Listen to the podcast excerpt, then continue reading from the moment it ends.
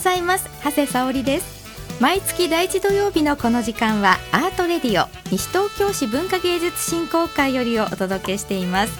この番組では地域で文化的な活動をしている方々をお迎えしお話を伺っています。一緒にお客様を迎えてくださるのはこの方。西東京市文化芸術振興会ハーモニーの副会長。西東京フィルハーモニーオーケストラの代表でもいらっしゃいます西田勝彦さんです。西田さん今日もよろしくお願いいたします。西田さんのプロフィール私からご紹介させていただきますね。西田さんは大学卒業後レコード会社プロデューサーとしてクラシック映画やアニメの音楽シャンソンカンツォーネ民族音楽を担当その後大手電機メーカーでマルチメディアソフトの開発文化支援のメセナを担当。定年退職後ホールマネージャーとしてコンサートを企画。現在は大学時代から始めたホルンでオーケストラや室内楽を楽しんでいらっしゃいます。いろいろとね西田さんはね長いですね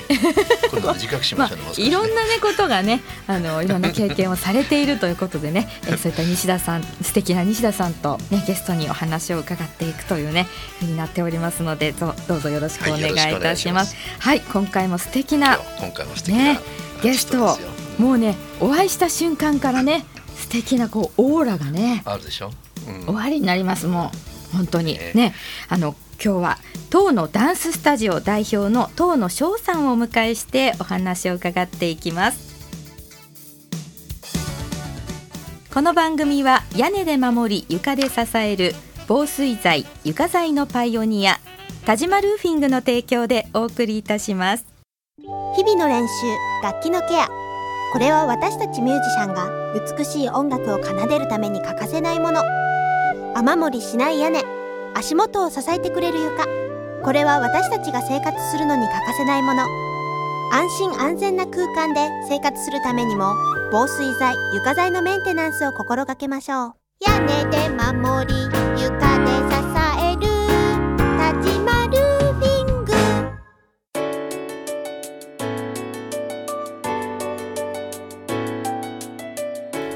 は早速西田さんお話を伺ってまいりましょう、はい、ひばりが丘にあります東のダンススタジオ代表の東野翔さんです。東野さんよろしくお願いいたします。はいどうぞよろしくお願いいたします。はいもうね東野さん雰囲気が本当に先ほどもお伝えしましたけどね、とても。前に座ってらっしゃる筋性の取れた筋肉美。本当筋肉美。そしてね。日に持ちどころないよね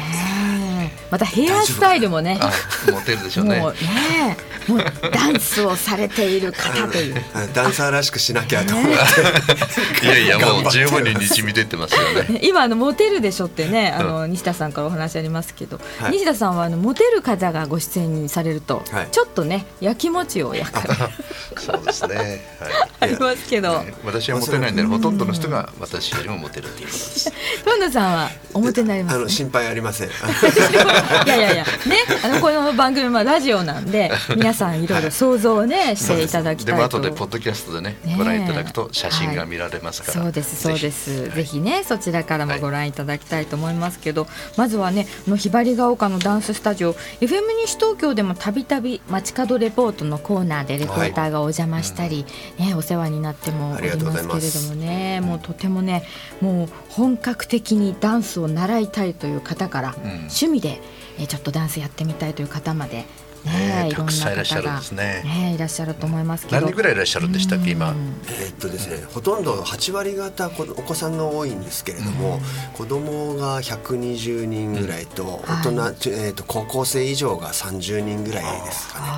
賑やかですね。はい、そうですね。で、いくつかのクラスに分かれてやってらっしゃる、毎日あの必ずいろんなジャンルのあのレッスンが入ってるんで、毎日子供が通ってくるような感じです、そうですか。はい。この遠野さんはですね、はい、とにかく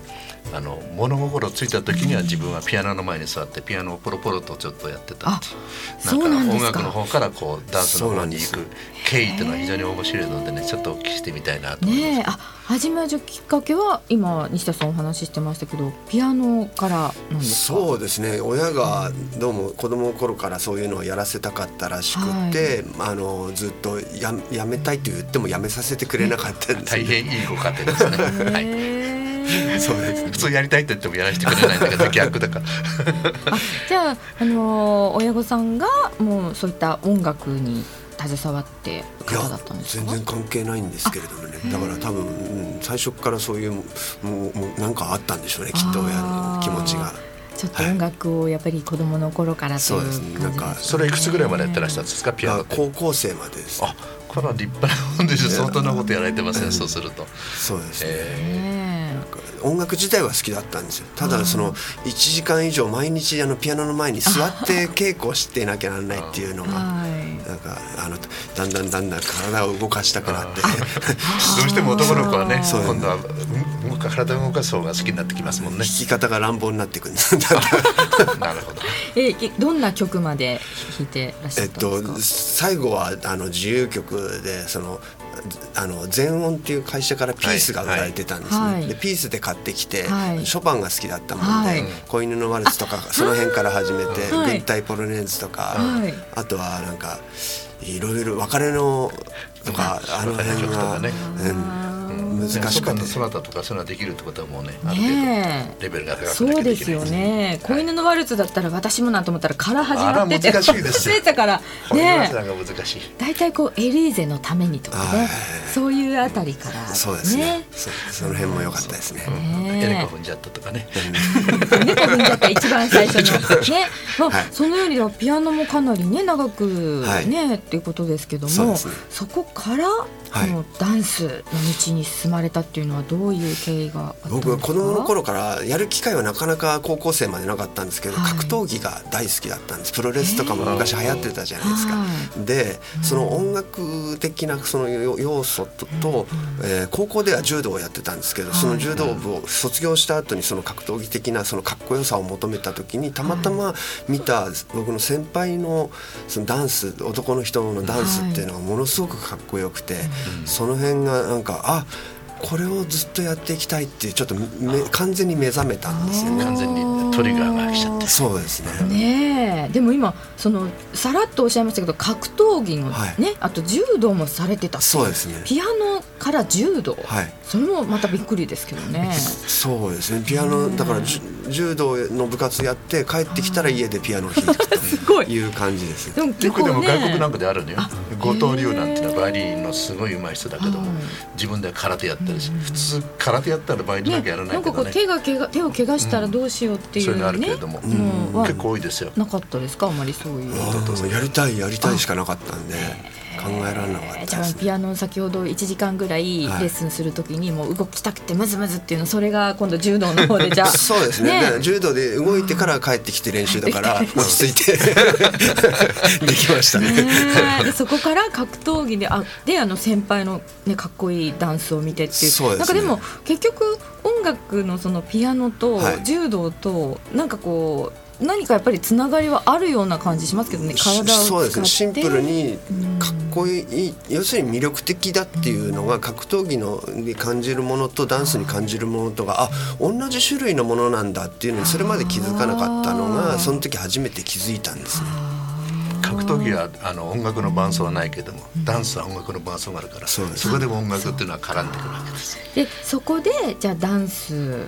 の道へって思われてから、はい、それからのことはどうだったんですか？それから僕はその先輩が所属していたミュージカルの劇団に入ったんですよ。でそのミュージカルの劇団に僕は27年間ぐらい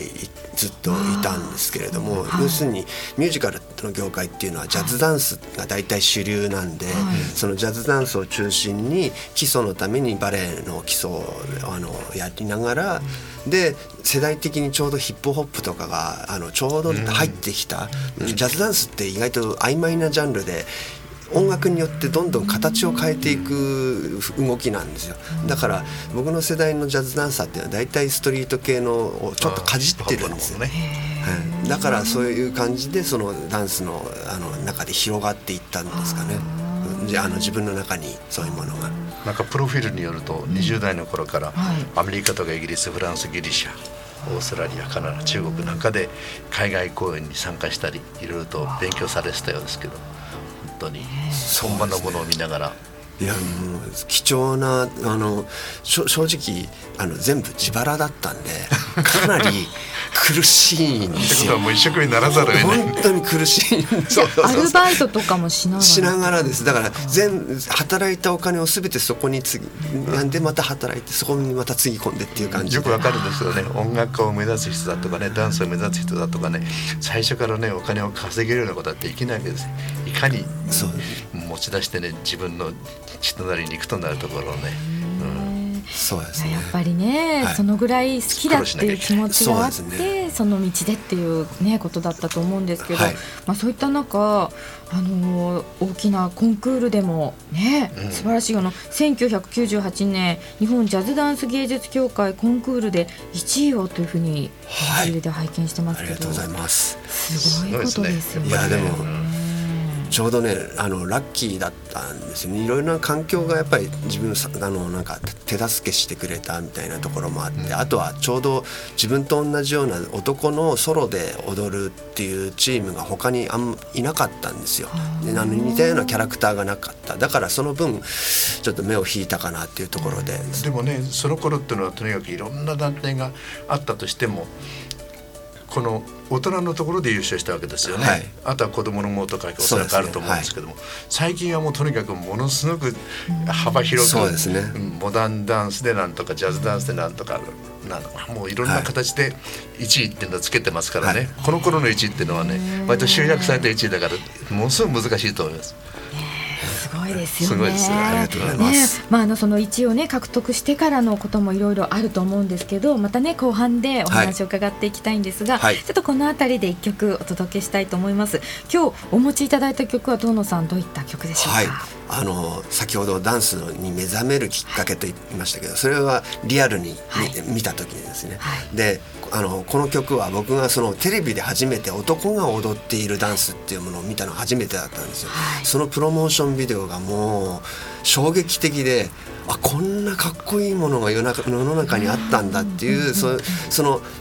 その画面の中で見てそのきっかけになったものの一つです。うわさあラジオ聴きの皆さんどなたのことを今話していると思われますか？ねそれではお聞きいただきましょう。マイケル・ジャクソンでスリラー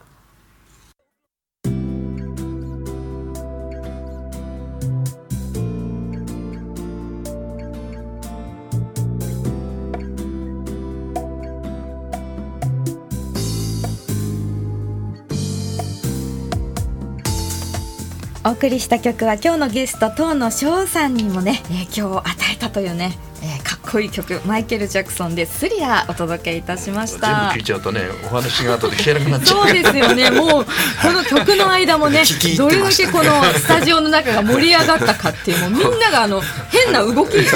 あの手手がね右左にずんずくずんずく揺れたりとかものすごいね感じで盛り上がりましたけど、はい、やっぱり影響を受けられましたか？受けました。やっぱいいですね踊ったりするんですか？やっぱり。踊りますね。やっぱり。いやでも遠野さんんのスリラーも見たいですね。いやもう、ね、楽しく踊ってるだけなんで。そうです、はい、いやでもちょっとねいつかね。少年のやつを見たいですよ。じゃ あちょっと私はねなんだろうこれっていうね。なんか借りてきた猫みたいなちょっとねあの変な変わった動きになっちゃいましたけどね。はい。そんなわけでね今日のゲスト当のダンススタジオの代表当の翔さん。ね続きお話を伺っていきます。はい、あのねコンクールでも優勝したというねえー、お話を伺って、まあ、それからの、ね、ことといたしましてももういろんな、ね、ステージとかでもやっぱりご活躍されたんじゃないかと思いますけどミュージカルもじゃあやられたってことですか、ね、そうですね。あの、うん、芝居もずっとやっていたので、はい、ただどうしてもダンスの方が多分興味が深かったんだと思うんですね。だからなかなか芝居がうまくならなくて。そうだからだけどやっぱりミュージカルがもともとやりたくてダンスにのめり込んだっていうのもあって、でやっぱりそうそうですね。ミュージカルの舞台を長くやってましたね。先ほど、うん、あの、お聞きしたら、だって150人ぐらいのメンバーがいらっしゃるってことなんだけど、はい、なんかあの年間に何回ぐらいか、そういう大きな催し物みたいなものやってらっしゃるんですか？いやえー、っとね全員でやるっていうのは2年に一遍しかできないんですけれどもそれが今度実は4月、はい、今度の4月の28月はい、来年の4月28日に、あの法屋木漏れ日ホールのメインホールで。やらせていただくことになっております。総勢が出るわけですそうですね。総勢が出演します。あ、そうですか。発表会という形なんですね。そうですね。あのえーと、そのメンバー生徒さんたちと、はい、あとうち先生が1 2 3人来ていただいているので、はい、その先生たちも全部含めて一緒にあの出るっていう形になります。楽しみですね。4月28日の日曜日、法屋木漏れ日ホール、はい、こちらは一般の方もはいもちろんあのえ入れますんで。あの入場料は500円になっております。入場料500円。はい。時間は何時からですか？えっ、ー、とまだね、ま、決定してないんです。あのだいたいいつも2回公演に昼から12時からと4時半とかそういう感じで2回公演で。ね、できないですね。そうなんで す。まあ、今はだから発表会に向けて生徒の皆さんもいろいろと準備をされているということで楽しみですね。楽しみです。はい、ぜひ皆さんのホームページでまた時間などがね決まりましたら、またあのこの番組でもね近づきましたらぜひ、ぜひよろしくお願いします。いやちょっと見てみたいですよね。はい。えー、その他にもいろいろとステージでねご活躍の機会があると思うんですけども、近いところですと。そうですね。あのうちの生徒たちが出る子どもたちなんですけれども、はい、えーと、今度10月20日から、はい、えー、始まります、えー、西東京市の市民文化祭というのがありまして、はい、今回はその20日にあるオープニングイベントというのに参加させていただけることになりまして、はい、そのオープニングイベントと11月の3日にある養部の部の、えー、会ですね、はい、その、はい、養部の部の会に、えー、参加させていただきます。はい、10月20日からの西東京市民文化祭、はい、オープニングイベントっていうことはもうじゃあ初めに出られるそうですね。もうこもりあのいつも毎年やってますけどね、はい、オープニングイベントってね、えー、2時からやるんですよ。はい、2時から。それで今まで毎年やってたんですけども、今年が最後みたいでね、オープニングイベント。来年はないと言ってましたから。そうなんですだから最後を飾るいい、ね、そうですね機会をいただきました。貴重な、はい、貴重な。こちらはどんな感じになりそうですか？そうですね。あのうちからはその。ちゃい3歳ぐらいからいるクラスとの子が40人ぐらいとあとアクロバットというクラスがありまして、はい、要するにバク転とかやる小学生とかがそういうあの男子新体操の先生がめんあの持っているクラスなんですよ。面白いです、ね、そうなんですよ。だから男の子たちがすごい結構あの中学生ぐらいまでなんですけれどもその子たちが、えー、1718人ぐらいと総勢合わせてだから50から5060近く人が出るようになります、ね、見応えありそうですね。そうですね。ちょっとそれがまた楽しみなんですけども、はい、はい、ぜひね皆様10月20日土曜日法屋木漏れ日ホールのメインホールで午後2時から行われます西東京市民文化祭のオープニングイベントからまずね、はい、そして11月3日養部の部にもご出演ということですので、はい、どうぞねこの養部もあの木漏れ日ホールですか？そうです。あの木漏れ日ホールのメインホールで行われます。はいお楽しみにしていただきたいと思います。よろしくお願いいたします。はいあの今あのアクロバットのねクラスもあるとお話あったんですけど、はい、他にも当のダンススタジオは、はい、さまざまなダンスのそうですね。あの自分がだから携わって魅力を感じたものもたくさんあるもんですからできるだけいろんな先生に来ていただいて、はい、いろんな子供あの興味を持つ子供がたくさん増えてくれるといいなっていうふうに思ってるんであのクラシックバレエから始めてジャズダンスヒップホップ、はい、アクロバットチアダンスで子どもたちのクラスはその、えー、と5種類ですかね。でやっておりまして、はい、であとは大人のダンスだとそれ以外にもう一つロックとかハウスとかっていうやっぱりストリートの中でもちょっと枝分かれしていったジャンルが、えー、行われております。ソーシャルダンスみたいなものはあんまりやらない。んです。あのそうなんですよ、ね、別ですもんね。そうなんですよ。あの意外とソーシャルの業界とそういわゆるジャズダンスの業界っていうのはちょっとその違う業界的な感じの、ね、うん、位置づけになってるみたいで。ね、なのでぜひね皆様ホームページもご覧いただきたいと思います。あの、はい、遠くの塔に野肌ののダンススタジオ、はい、もしくは TOHNO ダンススタジオで、はい、まあひばりが丘ダンスとかでね聞いていただいても出てきますのでね。これからダンスをされたい方も、ぜひあの門を叩かれると、ね、ウェルカムだそうです。から。なんかさんでしたらね初心者の方もね、あのもちろん大歓迎ですよね。あのえあのさっきから子供こあの話の方が多いんですけれども、はい、大人までそのそれこそ上はあの先生が80代までいたので今 生徒さんでも60代の方も通っていらしてるんではい、でもう完全に初心者からでも始められますんで、はい、はい、ぜひ。ぜひね、ねうん、お気軽にお問い合わせいただけたらと思います。はい、やっていただきたいです。はい、ということで今日はねあのもっともっとお話ね伺いたいんですけどね、ねはい、まあ百万一見にしかず そうですよね。見せていただいて、ね、はいということでありがとうございました。ありがとうございました。ひばりが丘にあります当のダンススタジオ代表の当の翔さんにお話を伺いました。ありがとうございました。ありがとうございました。時を超えて受け継がれる優しいハーモニー。心に残るメロディーは日常生活を豊かに彩ります。強い日差しや雨から私たちを守る屋根。滑ったり転んだりしない安全な床。何気ない毎日を確かに見守る防水剤、床材は安心安全な暮らしを守り支えてくれます。屋根で守り、床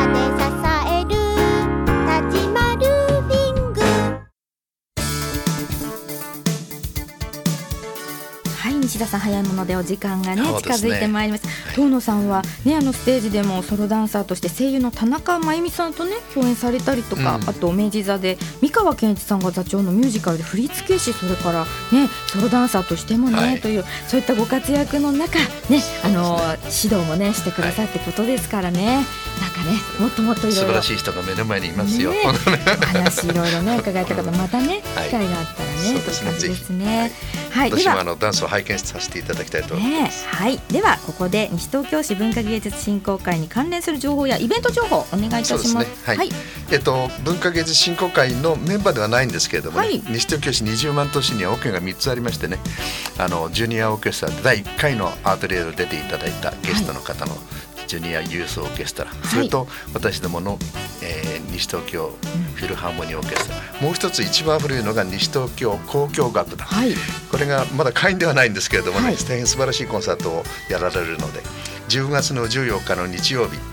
えー、14時から法や木漏れ日のメインホールでまあ、入場料は500円ですが、えー、ベートーベンの「レオノデジ楽」とかショパンのピアノコンチェルトそれからベートーベンの後期曲第7番っていう素晴らしいプログラムをやられますので、はい、ぜひ皆さん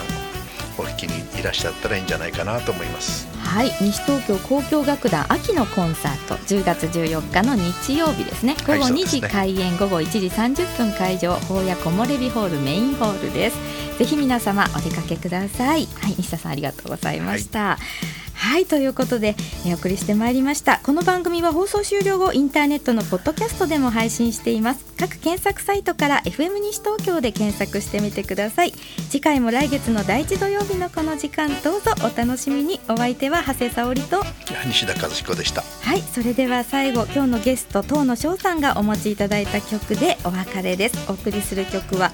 ラベル作曲のボレロ